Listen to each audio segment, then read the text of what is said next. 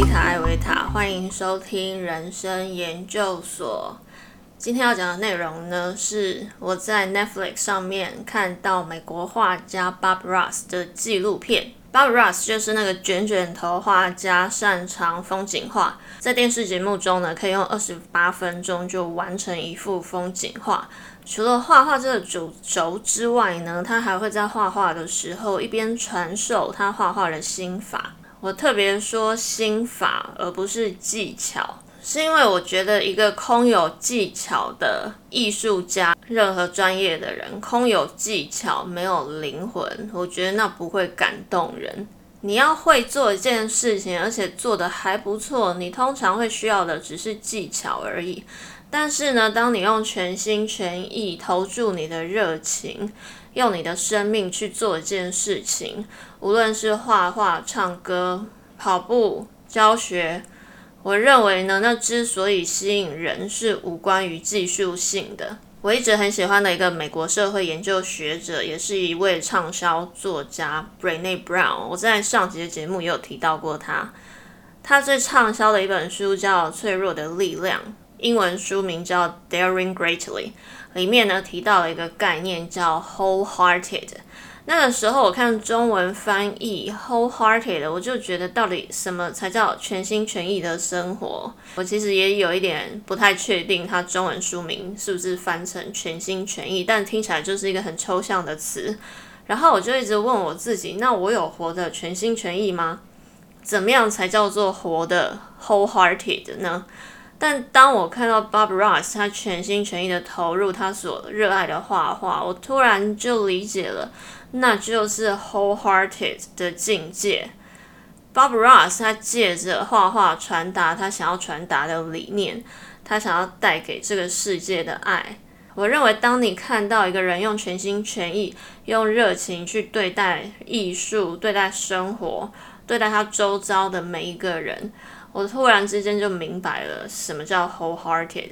我看这部电影的时候呢，有很大很大的共鸣。到后面我是一边啜泣大哭一边看完，甚至这一集 podcast 的节目的脚本我都是一个礼拜前先写好，写完之后我不敢录，因为我觉得我会一边讲一边大哭。他的人生真的是太触动我了。他是一个这么有天分、充满热情、充满爱的一个人。遇上了他的合伙人，这个合伙人呢，只想要把 Bob Ross 他对艺术的热情给商业化，变成赚钱的工具。我就不免想到，在我自己遗失自己、想要追寻自己的那个阶段，我想要找回我对生命的热情。在那段时间呢，我对教学的工作上失去热情，但那不代表我对教学失去热情。我失去热情，或是我失望的是呢？人们老是认为付钱给我就有权利支配我去做一些我认为对教学根本就没有帮助的事。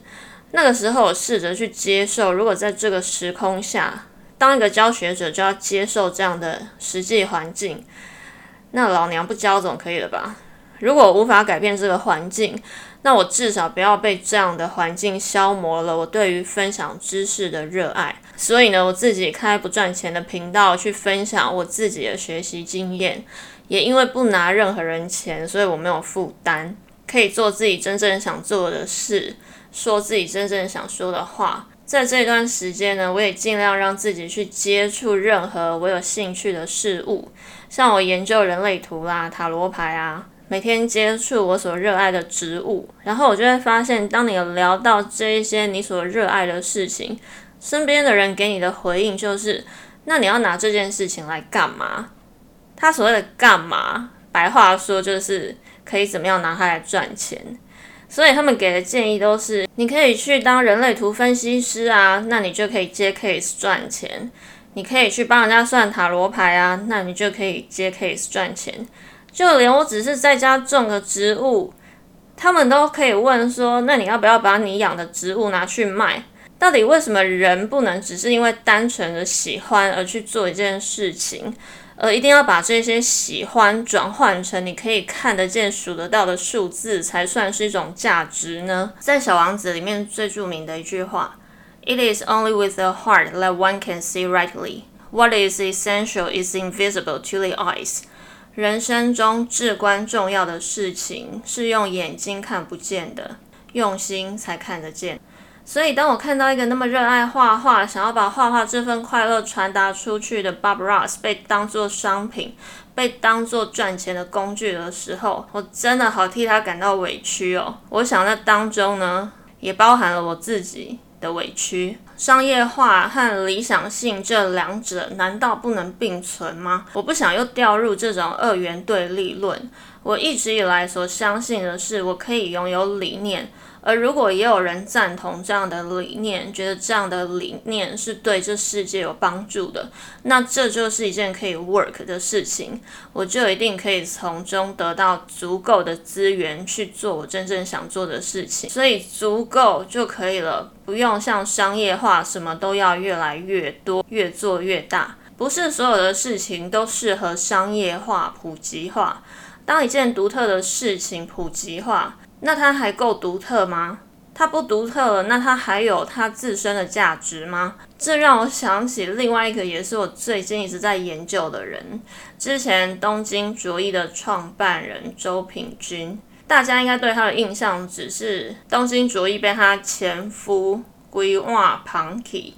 我最佩服的就是他一个人净身出户，一个人从无到有，又建立了自己的品牌。他重新创办的这个品牌呢，到第二还第三年的时候，就又要破亿了。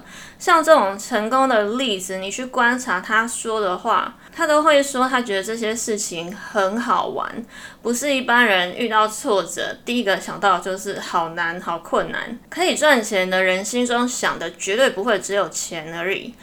而是他乐于从事他所做的事。在某次的访谈里，周平君也讲到，他这一次创的品牌并没有以越大越好为目标，就是做自己想做的事。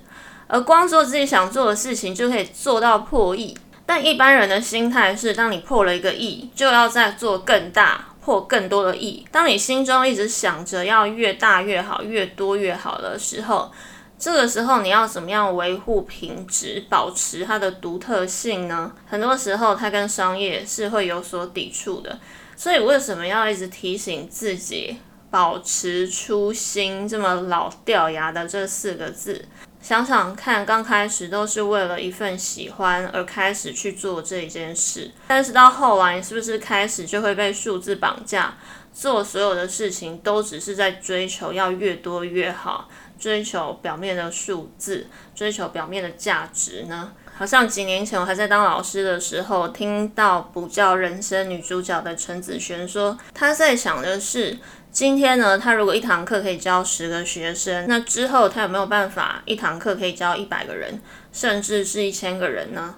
听了她的想法，我反而得到了一个更贴近我自己的价值观，那就是。我并不想只是追求学生的人数越多越好，虽然呢这是大部分的补教老师所追求的，因为大班稳定，时数固定。但我一刚开始想要教书，只是想要传达学习这件事情，它可以是快乐的。学习呢不等于痛苦的准备考试，就算你是为了准备考试而学习，也一样可以不用这么痛苦的学习。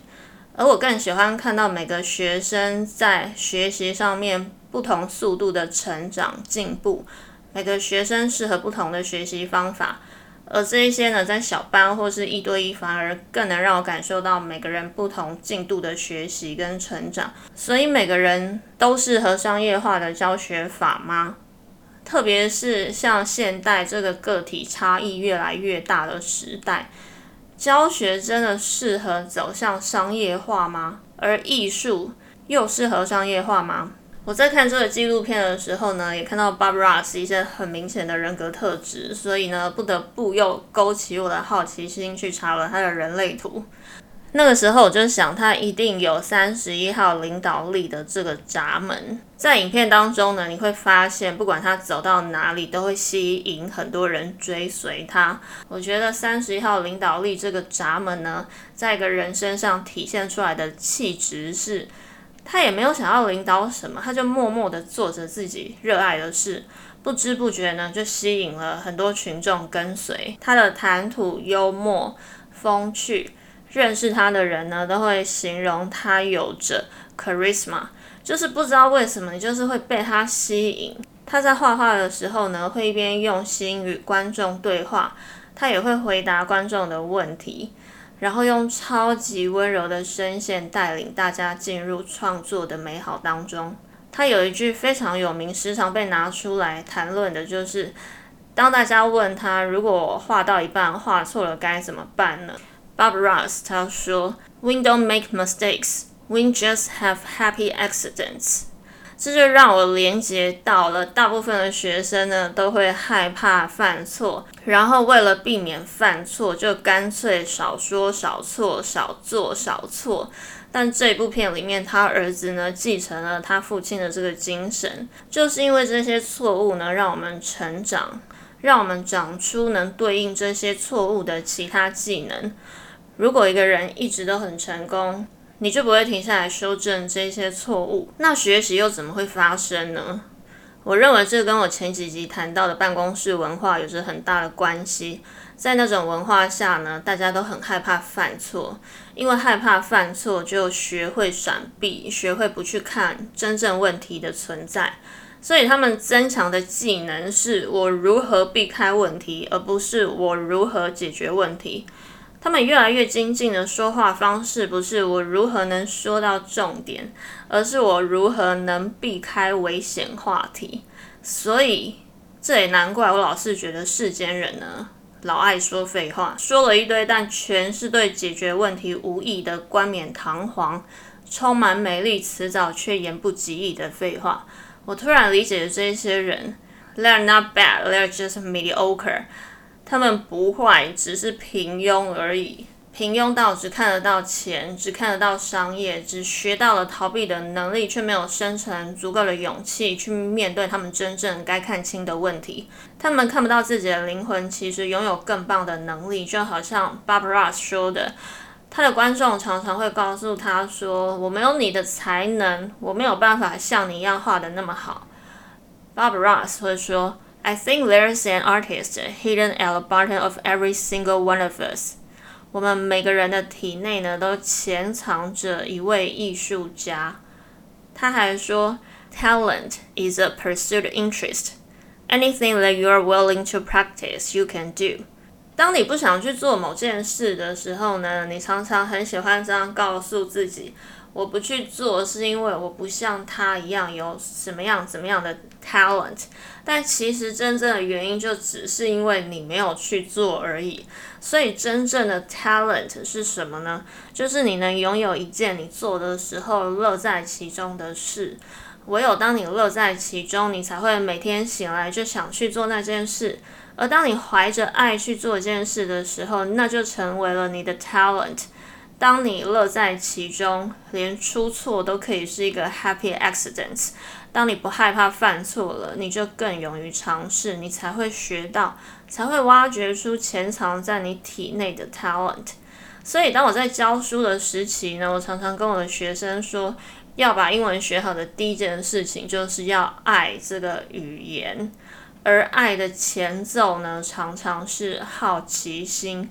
我很好奇，能用英文说话的我看起来会是什么样子？我很好奇，可以用英文沟通的我，可以挖掘到一个怎么样不同的世界？爱是由一连串的好奇、尝试、付出的时间所累积来的。就像《小王子》里的狐狸说的：“你对你的玫瑰所付出的时间。”才让你的玫瑰如此独一无二而珍贵。狐狸讲的不也是爱吗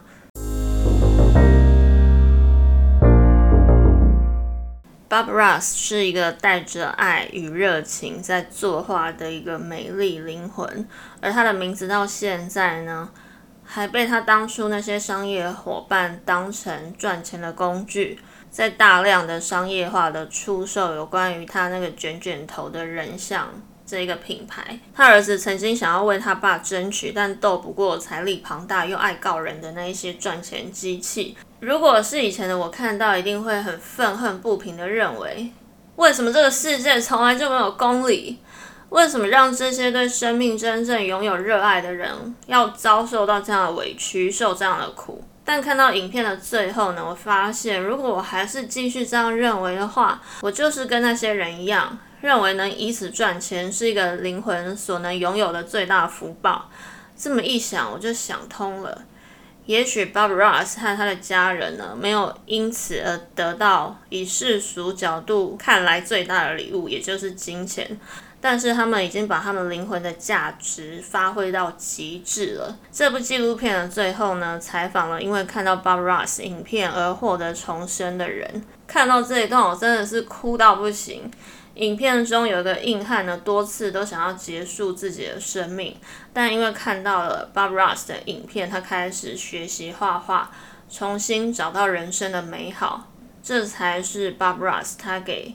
人类带来最大最大的礼物，我好像可以理解那些委屈，其实都不算什么，因为他已经用他的生命，他对艺术的热爱，给这世界带来最美丽、最有价值的礼物，那就是人生一定会经历很多痛苦，要很辛苦、很辛苦才能度过那些痛苦，但只要你用心看，人生还是有很多美丽的时刻。就像 Bob Ross，他在经历他第一任妻子因为癌症过世的时候，他在他的画画节目上一边画画一边跟大家分享，一幅画不能全部都是亮色系，有暗色系，再加一点亮色。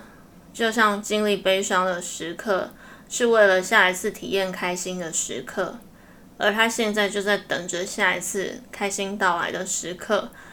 一个勇敢的灵魂，不是不会悲伤，不是看不见黑暗，而是看见了，也用自己的心每一刻都好好的痛过了，然后静静的等待下一次美丽的风景。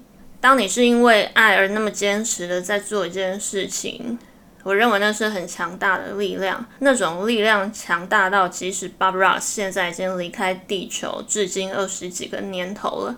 现在在地球上，还是有人看着他的影片，从影片中感受到他对美丽事物的热爱，而获得疗愈。因为看了他的影片而得到力量，这难道不就是发挥他自身价值最好的体现了吗？只要专注的对待你心中的热爱，那就能成为你的才华所在，而那也就是最强大的力量。我也因此被这美丽的灵魂所疗愈。并且生出了新的力量。今天的人生研究所就跟你分享到这里，下次再与你一起研究人生，祝福大家平安。